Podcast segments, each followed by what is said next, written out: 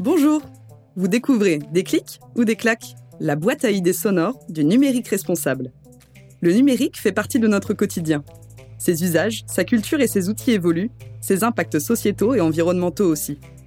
Pour s'adapter aux défis de notre temps, des organisations sautent le pas et s'engagent pour un monde plus responsable. Par où commencer? Qui embarquer sur le sujet? De la sensibilisation des équipes à l'élaboration d'une stratégie durable, chaque démarche numérique responsable est unique car chaque acteur l'est aussi. Tous les mois, je tendrai le micro à des entreprises ou des collectivités qui ont fait le choix d'une approche résolument plus durable de leur usage numérique.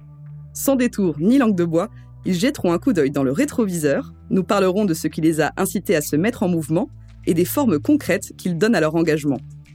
Autant de sources d'inspiration qui vous inciteront peut-être à en faire de même. Car le numérique responsable, c'est possible et accessible à toutes les structures quelle que soit leur dimension, leur secteur d'activité ou leur culture.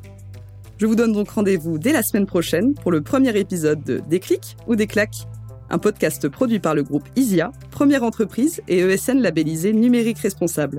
À bientôt!